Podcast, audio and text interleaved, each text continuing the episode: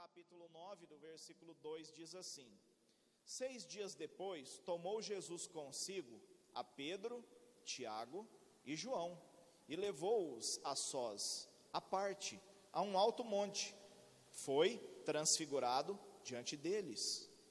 Versículo 3: E as suas vestes tornaram-se resplandecentes, e sobremodo brancas, como nenhum lavandeiro na terra as poderia alvejar. Versículo 4: Apareceu-lhes Elias com Moisés, e estavam falando com Jesus. Versículo 5: E então Pedro, tomando a palavra, disse: Mestre, bom é estarmos aqui e que façamos três tendas: uma será tua, outra para Moisés e outra para Elias. Versículo 6: Pois não sabia o que dizer, por estarem eles aterrados. Versículo 7: A seguir veio uma nuvem que os envolveu, e dela uma voz que dizia: Este é o meu filho amado, a ele ouvi. Versículo 8 e último: E de relance, olhando ao redor, a ninguém mais viram com eles senão Jesus. Somente até aqui. Irmãos, essa passagem de Marcos é uma passagem que relata a transfiguração de Jesus. Inclusive, se você olhar aquela letrinha em negrito na sua Bíblia, na minha está escrito a transfiguração de Jesus.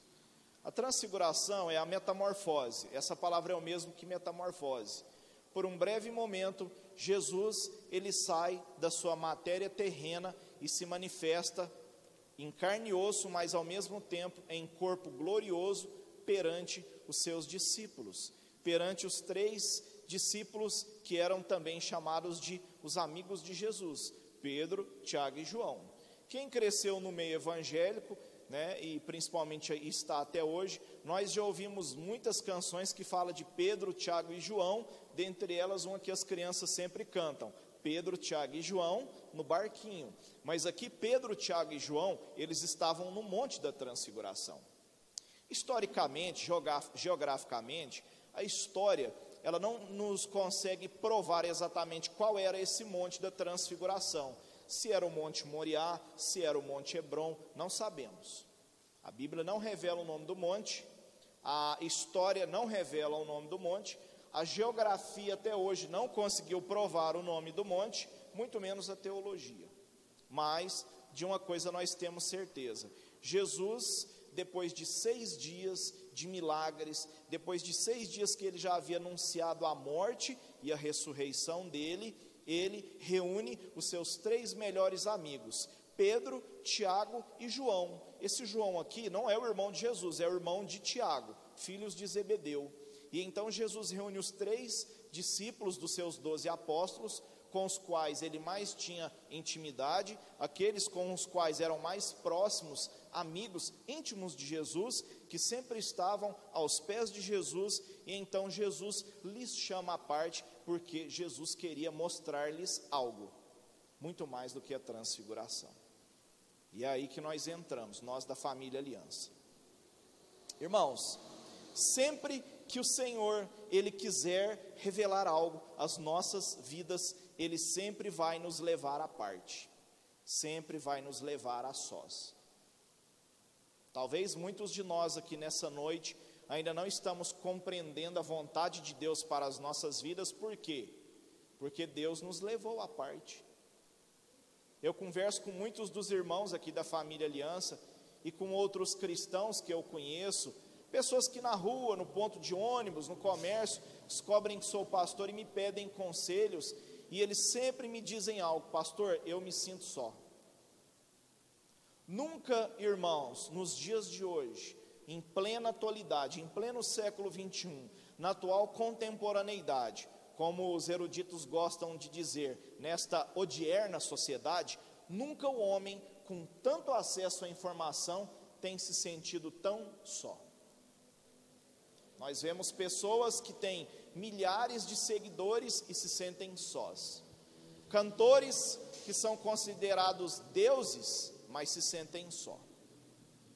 Recentemente, eu assisti um documentário e nesse documentário ele fala de o maior youtuber do Brasil, que por um tempo foi o maior youtuber das Américas, da América Latina, o Whindersson Nunes.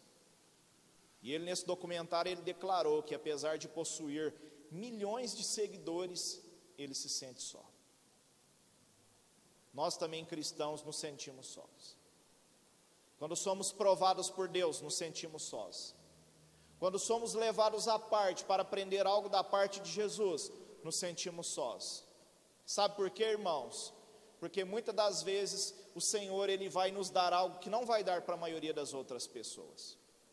Muitas das vezes o Senhor vai nos levar em lugares onde ele não vai levar a maioria das pessoas. Muitas das vezes o Senhor ele vai nos confiar algo que não vai confiar a maioria das pessoas. Mas para isso é necessário que compreendamos que o Senhor está conosco, que Deus tem algo a nos ensinar e para isso ele nos levará à parte. E aqui foi o que Jesus fez. Depois de seis dias, Jesus toma os seus três melhores amigos, Pedro, Tiago e João, irmão de Tiago, e os leva a sós, à parte, para um monte, para ali então ser transfigurado diante deles. Quem aqui é amigo de Jesus nessa noite? Todos nós somos amigos de Jesus. Eu, apesar das minhas falhas, me considero amigo de Jesus. E ainda que você, nessa noite, não se considere amigo de Jesus, lá em Romanos capítulo 5, a Bíblia fala que nós éramos inimigos de Deus, mas por causa do sangue de Jesus, nos foi dado o poder de sermos chamados de amigos dele. Então, todos nós somos amigos de Jesus. Todos nós também nos sentimos à parte. A sós. Às vezes temos a sensação que o céu é de bronze, às vezes temos a sensação de que eu estou na igreja, mas o pastor não me vê, os meus irmãos não me veem, eu estou em casa e eu tenho a sensação que eu falo com as paredes, meu marido não me ouve, os meus filhos não me ouvem, a minha esposa não me ouve, no trabalho, o meu patrão não me ouve. Na escola, os meus amigos não me ouvem. E tudo isso acontece por quê? Porque Deus, Ele tem algo a nos revelar. Deus tem algo a trabalhar nos nossos corações. E para isso, o Senhor, em determinados momentos da nossa vida, nos fará sentirmos sós. Jesus então leva os seus discípulos seus três melhores amigos. E no versículo 3 fala que as suas vestes, irmãos, elas ficaram tão resplandecentes, de sobremodo brancas, obrigado, Gustavo, ao ponto de nenhum lavandeiro da terra, irmãos, nenhuma máquina de lavar, por mais boa que seja, se é Consul, Electrolux, sei lá que marca que vocês têm de máquina, não importa se era homo, eu não sei qual era o alvejante, mas a Bíblia fala que as roupas de Jesus ficaram tão brancas ao ponto de nenhum lavandeiro da terra ser capaz de clareá-las. Eu acho interessante quando nós lemos lá em Mateus capítulo 17, que essa mesma passagem ela se repete. Mateus 17, a Bíblia fala assim: que Jesus ele foi transfigurado e o rosto dele resplandecia como o sol, e as suas vestes se tornaram brancas como a luz. Em Lucas, no capítulo 9, versículo 29, fala que enquanto Jesus orava, a aparência do seu rosto se transfigurou e as suas vestes se resplandeceram de brancura. Irmãos, no versículo 2 de Marcos 9, a Bíblia fala que Jesus levou os discípulos dele a sós para ser o que? Transfigurado diante deles. E aqui nós aprendemos a segunda coisa com o Senhor. A melhor maneira, irmãos, de termos a face de Cristo resplandecendo em nossas vidas, a melhor maneira de termos uma vida transformada, de termos uma aparência resplandecente com a glória de Deus, é quando nós oramos. A palavra de Deus fala que enquanto Jesus orava, Deus se aproximou dele e a aparência dele mudou. Você consegue imaginar um negócio desse agora? Imagina que de repente vocês começam a olhar para mim aqui, minha cara começa a brilhar igual fogo, minha roupa começa a ficar mais branca que as paredes dessa igreja, mais branca que o branco aqui. Seria assustador. Foi o que os discípulos sentiram ali. Jesus estava se transfigurando diante dos seus discípulos. Irmãos, a única maneira de nós brilharmos, a única maneira de nós resplandecermos a glória de Deus é aos pés de Jesus na oração. Quantos de nós aqui nessa noite, quantos de nós crentes na face da terra, quantos de nós que nos dizemos filhos e filhas do Senhor, não conseguimos mais enxergar o brilho de Deus em nós mesmos? Por quê? Falta de intimidade. Irmãos, só a intimidade com Deus é capaz de mudar as nossas vidas. Não estou fazendo apologia contra qualquer outra coisa que eu vou falar agora nesse momento. Irmãos, de nada adianta se a igreja aliança ela fosse composta pelos crentes mais ricos de Uberlândia. De nada nos adiantaria se a igreja aliança fosse composta pelos crentes mais estudados de Uberlândia. De nada adiantaria se a igreja aliança ela fosse composta pelas pessoas mais bonitas da cidade de Uberlândia, mais saudáveis, mais fortes. De nada isso nos adiantaria. Porque o que de fato fez Cristo resplandecer entre os seus discípulos era o fato de que ele estava orando, falando com o Pai. Quantos de nós temos a sensação que a nossa vida cristã virou um verdadeiro labirinto? Quantos de nós que dizemos que somos filhos de Deus, achamos que nós estamos em um jogo de videogame e que Deus está brincando conosco? E vira ano, entra ano, sai ano, a gente fala assim: meu Deus, eu, não vou me passar de fase mais não? Irmãos, a única forma de termos uma vida mudada, uma vida transformada, é termos uma vida de oração. Pessoas que têm intimidade com Deus, a sua aparência é diferente. Pessoas que têm intimidade com Deus, a sua fala é diferente. Pessoas que têm intimidade com Deus, a sua postura é diferente. Pessoas que têm intimidade com Deus, a sua roupa é diferente. Não estou pregando uso e costume, não, tá, irmãos? Estou fazendo igual essas outras igrejas aí que não pode isso, não pode aquilo, não pode aquilo outro. Eu só quero que vocês entendam que pessoas que têm intimidade com Deus, a luz de Deus resplandece em suas vidas. Quantos de nós aqui nessa noite gostaríamos de ter uma vida cuja glória de Deus resplandecesse em nós? Todos, eu sou o primeiro da fila. Quantas são as vezes, irmãos, que nós, no decorrer Ontem mesmo eu entrei dentro de um Uber e eu percebia que o motorista era diferente. Eu vi algo de diferente nele. E eu perguntei para ele assim: o senhor é evangélico? Ele falou assim: sou, graças a Deus. Não era a roupa dele que o entregava, não era a gíria crente que falava, era a postura dele e ele tinha me falado, eu estava em casa agora há pouco. Cheguei no meu primeiro trabalho e estou fazendo um extra no Uber. Certeza que aquele homem, antes de sair de casa, ele falou com Deus.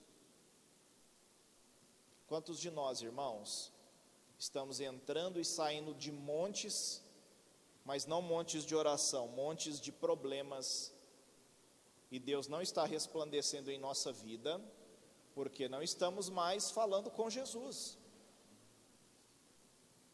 Eu me lembro que certa vez, quando eu era jovem, eu tinha um amigo meu, que ele sempre fazia a mesma oração, repetitiva, e um dia ele viu isso em uma rádio evangélica e resolveu fazer a mesma coisa. Cheguei na casa dele e perguntei: Você está orando? Ele falou assim: Não, porque Deus é onisciente e sabe do que eu preciso. Fui no quarto dele e vi que na cabeceira da cama dele estava pregado um papel. E eu perguntei para ele: O que é isso, meu amigo? Não vou revelar o nome dele, não.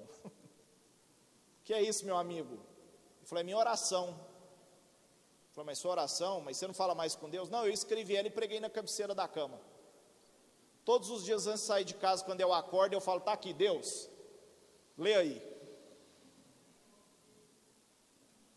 Irmãos, é necessário que nós desenvolvamos comunhão, oração. É necessário que subamos nos montes aonde o Senhor quer falar conosco. Aonde Deus falou com Abraão, quando ele foi sacrificar o seu filho? No monte. Aonde Deus falou com Moisés antes de entregar a tábua do decálogo, do decálogo dos dez mandamentos? No monte. Deus ele fala conosco no monte. E às vezes é no seu monte, monte de problemas, que Deus vai falar com você. Às vezes é no seu monte de dificuldades. Às vezes é no monte da sua casa. Enquanto você lava a louça, quando você varre o chão da sua casa, quando você lava roupa, quando você está lá no seu trabalho atendendo os clientes, quando você está na multidão, no monte de pessoas, que Deus vai falar com você. Porque quando nós falamos com Deus, a nossa aparência ela é transformada, irmãos. Algo na nossa vida muda. Se você tem a sensação que a sua vida está todos os dias do mesmo jeito, se você tem a sensação que você está trocando seis por meia dúzia. Todo mundo sabe o que é meia dúzia, né? Meia dúzia é seis. Se você tem a sensação que meia dúzia e seis tem sido a mesma coisa na sua vida, lembre-se, você precisa de oração. Você precisa falar com Deus.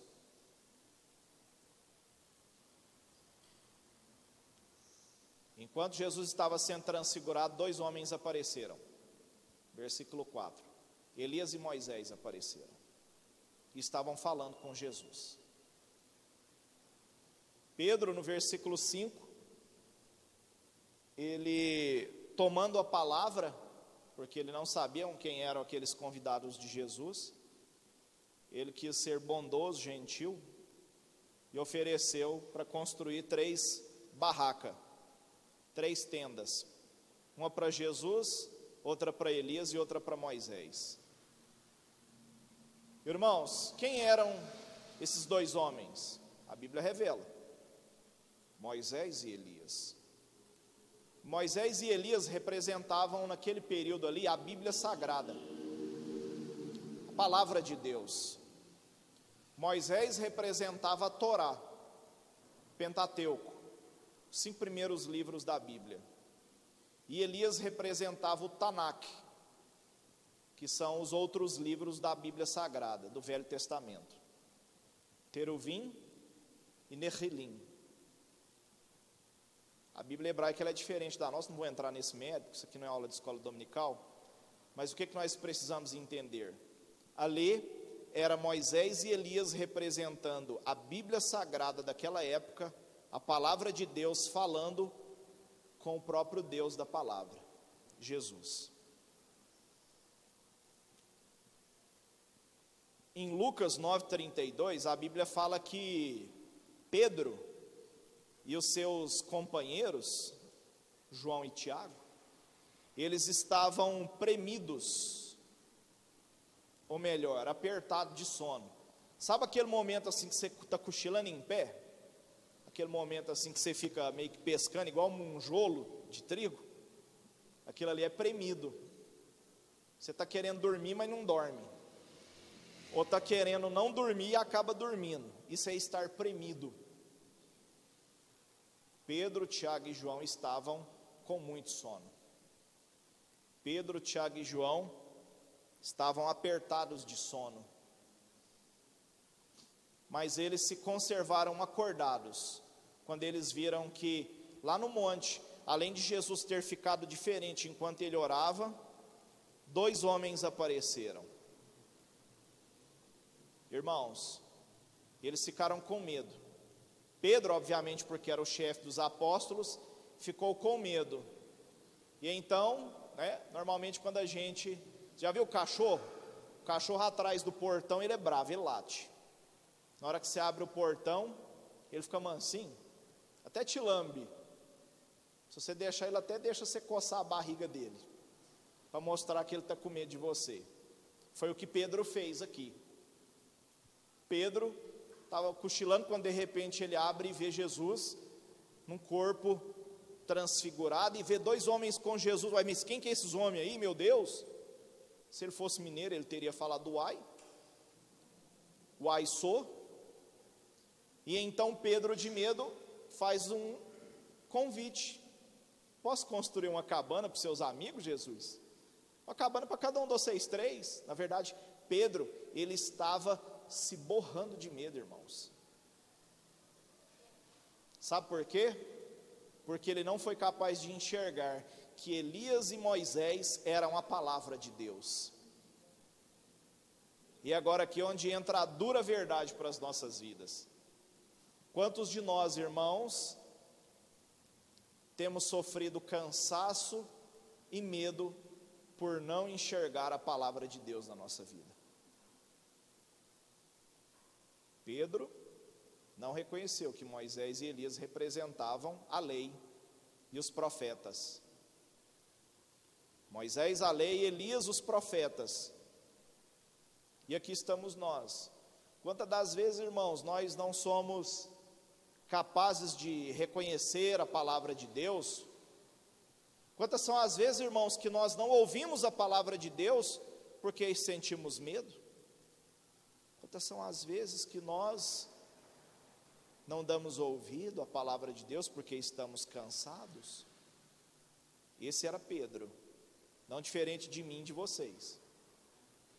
Cansado, com medo, simplesmente porque não reconheceu que Moisés e Elias eram a representação da palavra de Deus. Irmãos, é muito importante que reconheçamos a importância da palavra de Deus.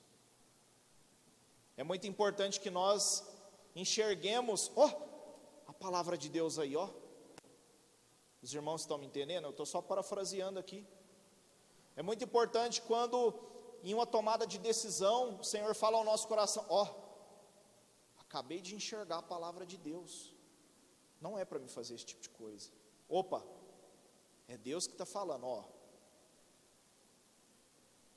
Pedro sentiu medo, porque não enxergou que Moisés e Elias eram a lei e os profetas, palavra de Deus. Quando nós sentimos medo, irmãos, fazemos a mesma coisa. Procuramos socorro em tudo quanto é lugar, menos na palavra de Deus. Eu me lembro certa vez, quando meu filho mais velho era bebê, meu vizinho da frente usava marca-passo, ele era presbiteriano. Continua presbiteriano, só que na glória. Marca-passo dele parou. Seu fôlego cessou-lhe e então de madrugada eu acordei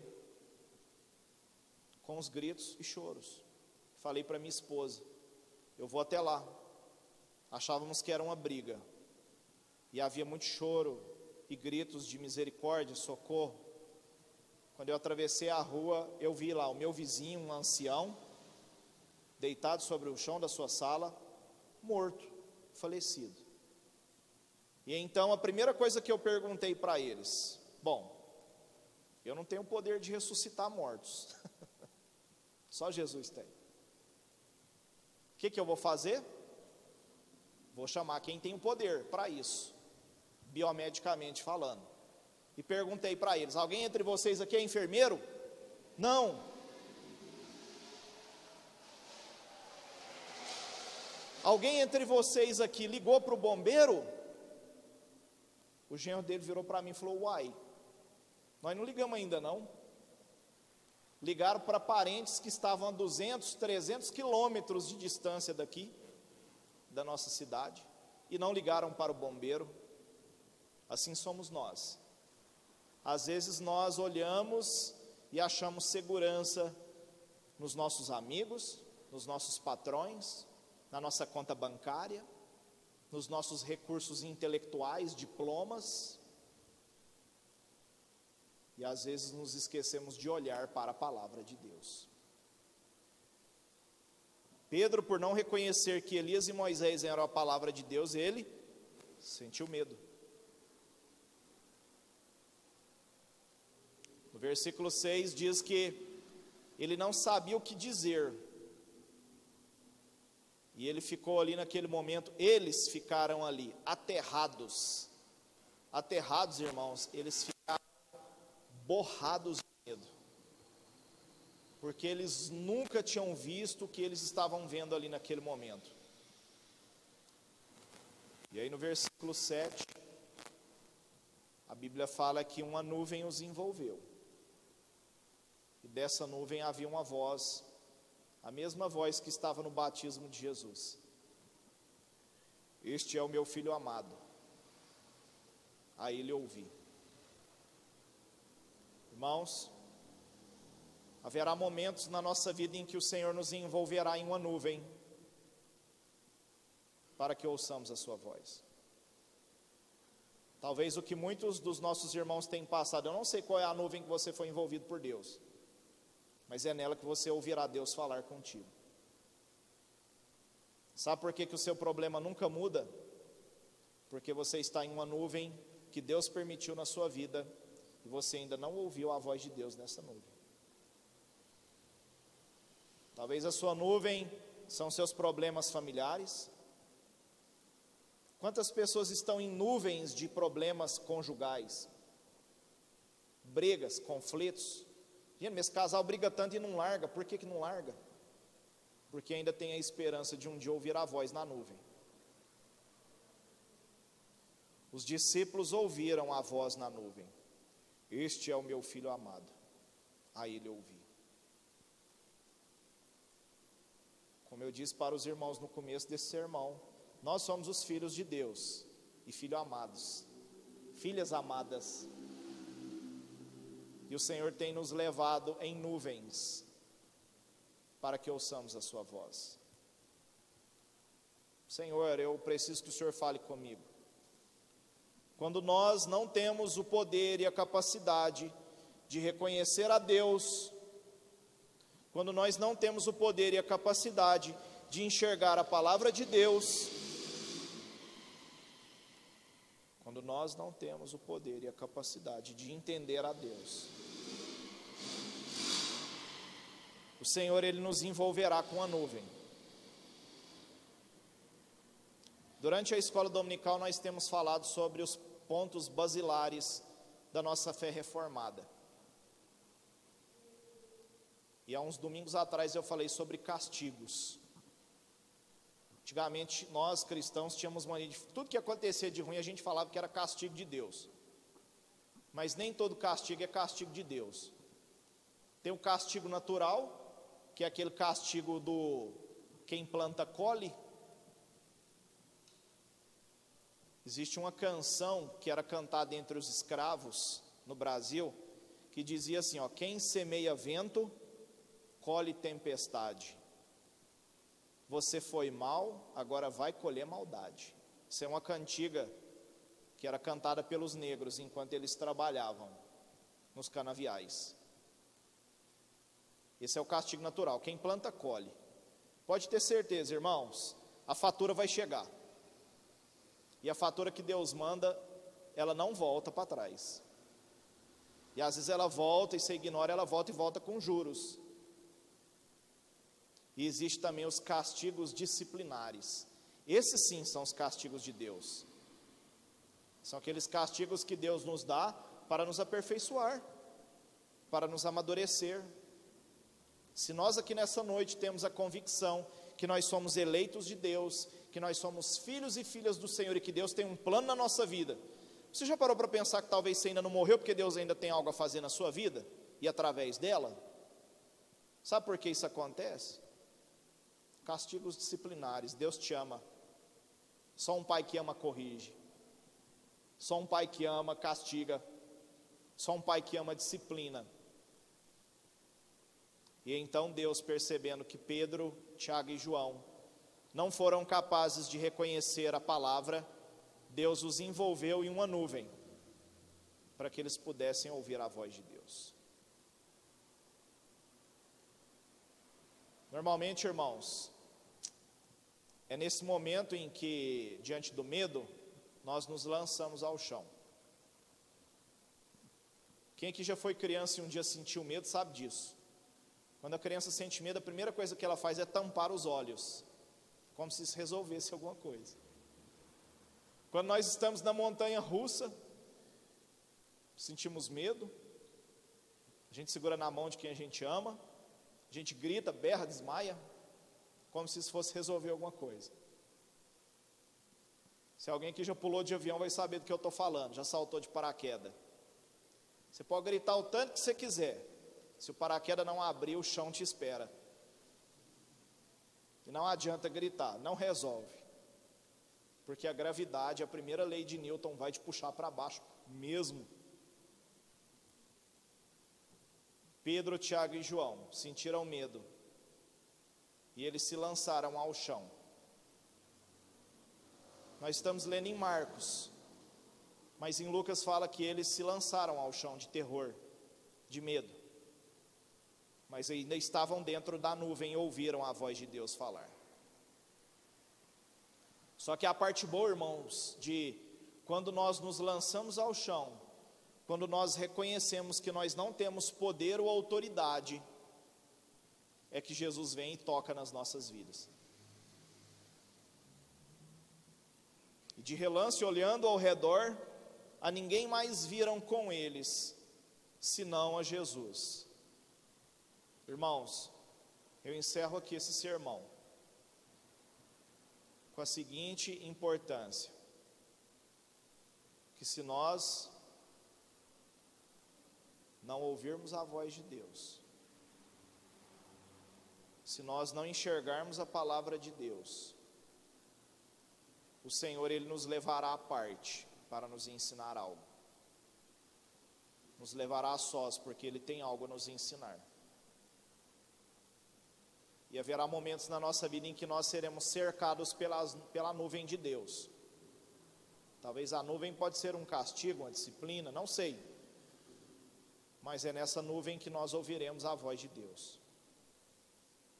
E ainda que não reconheçamos, e ainda que nos aterrorizemos, ainda que nós, pela nossa fraqueza, nos lancemos ao chão, o Senhor, Ele está conosco no monte.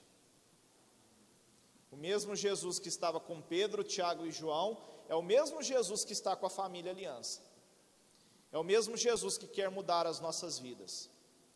É o mesmo Jesus que depois de uma nuvem de medo, de terror, de insegurança, ele vem e toca os nossos ombros e diz: Levanta-te, vamos descer. Esse é o nosso Jesus, irmãos. Que o Senhor, em Sua infinita graça, bondade e misericórdia, nos ajude a enxergar o Senhor, nos ajude a entender a Sua vontade para que nós não sintamos medo da Sua glória e nem achemos que Jesus é só mais um estranho. Vamos orar ao Senhor.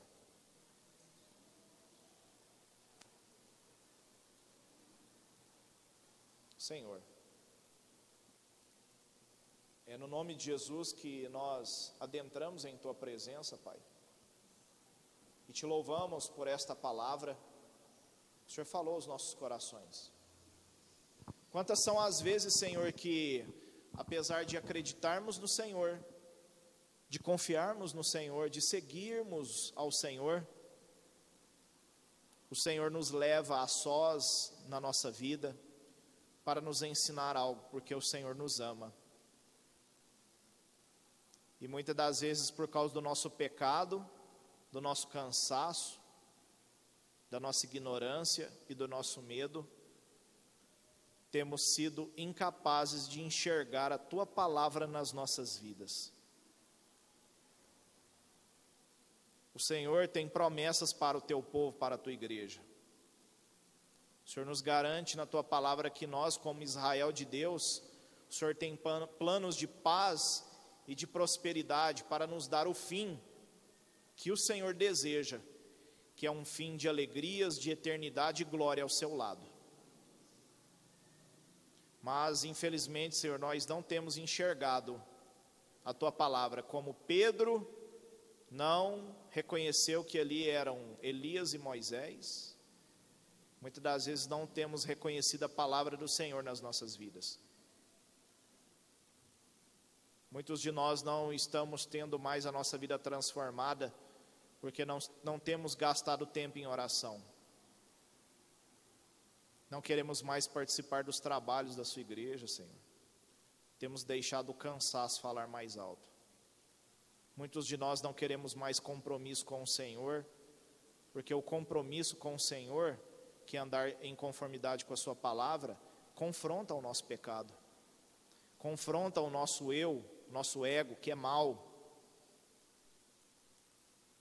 Quantos de nós, Senhor, que estamos envoltos na tua nuvem e não conseguimos enxergar mais o Senhor na tua nuvem? Quantos de nós, Senhor, não estamos mais reconhecendo quando é a voz de Deus e quando é a voz do homem que fala ao nosso coração? Ajuda-nos, Senhor. O Senhor, pela tua palavra, diz lá em João 10 que nós somos as ovelhas do teu pasto. E a ovelha reconhece a voz do seu pastor. Jesus, tu és o nosso pastor. Ajuda, Senhor, afia os nossos ouvidos para que possamos reconhecer a voz do Senhor quando o Senhor fala conosco, Pai. E ainda que nos lancemos ao chão de medo, como seus três amigos fizeram, que nós possamos ser tocados e levantados pelo Senhor. Pedro, Tiago e João, eles, ao olharem para a nuvem, esqueceram que o Senhor estava lá. Quantos dos meus irmãos aqui nessa noite têm a sensação de que estão a sós e se esquecem que o Senhor nos garantiu que o teu Espírito estaria conosco até a consumação dos tempos? Ó oh, Senhor, toma-nos pela tua mão. Ajuda-nos, Senhor, a enxergar a tua glória, a tua vontade que é boa, perfeita e agradável para as nossas vidas e a ouvir a sua voz. Esse é o nosso pedido. E assim te agradecemos, em nome de Cristo Jesus. Amém. Amém. Meus irmãos, Deus abençoe os irmãos, abençoe a todos. Seguindo para os nossos avisos, nossa reunião de oração é que dia, irmãos? Que horas? 8 horas, 20 horas, 8 horas da noite. Eu quero fazer um convite. Quem aqui precisa de oração? Eu preciso. Se você precisa de oração, vem orar com o pastor Renato. Vamos juntos orar a Deus.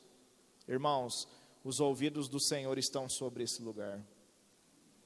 Jesus ele nos garantiu que se dois ou três estiverem reunidos em seu nome ali, ele estaria. Aqui nós não somos dois nem três, nós somos muitos. Vamos juntos clamar a Deus.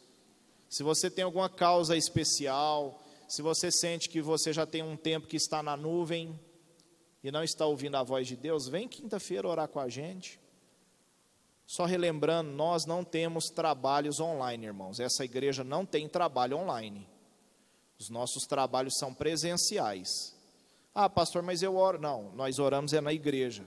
Quinta-feira, 8 horas da noite. E domingo, 9 horas da manhã, estudo bíblico e seis e meia da tarde nosso culto da família, onde nos reunimos para juntos adorarmos a Deus. Eu quero agradecer os irmãos que bondosamente estão aqui comigo nessa noite, mas eu confesso, irmãos, eu sou recém-chegado aqui e eu quero dizer algo para vocês. Me preocupa muito. Tem irmãos do nosso meio que estão há mais de um mês sem vir para a igreja e não atendem minha ligação, não respondem minhas mensagens simplesmente somem. Aí você encontra eles, ô oh, irmão, como é que você está? Ah, estou por aí. Cuidado, irmãos. Satanás, quando ele apareceu diante do Senhor, o Senhor perguntou onde é que ele estava. Ele falou: ah, estava dando uma volta e rodeando a terra. Cuidado, irmãos, com esse negócio de rodear a terra. Às vezes a gente fica preocupado demais com o trabalho, preocupado demais em ganhar dinheiro e a gente esquece que o que nos mantém de pé é o espiritual.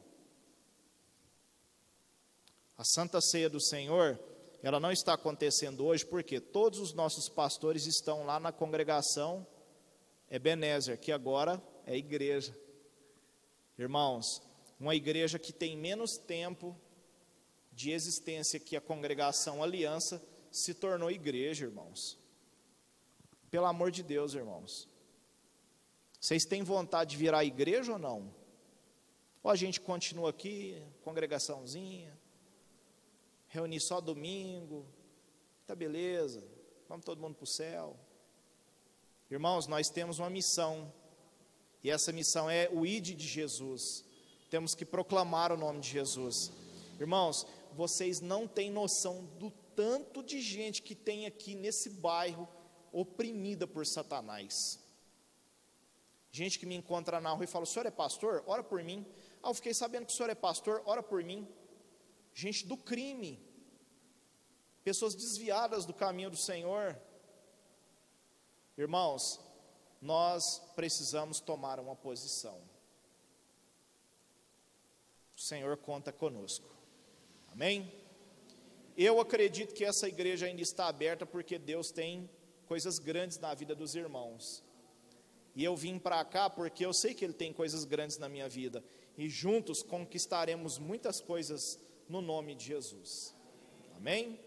Então vamos orar ao Senhor agora nesse momento, agradecendo a Deus por esta semana maravilhosa na presença dEle. Por esta semana em que, com certeza, eu creio, o Senhor nos abençoará, nos dará paz, alegria, saúde, nos dará vitórias livramentos visíveis e invisíveis. Amém?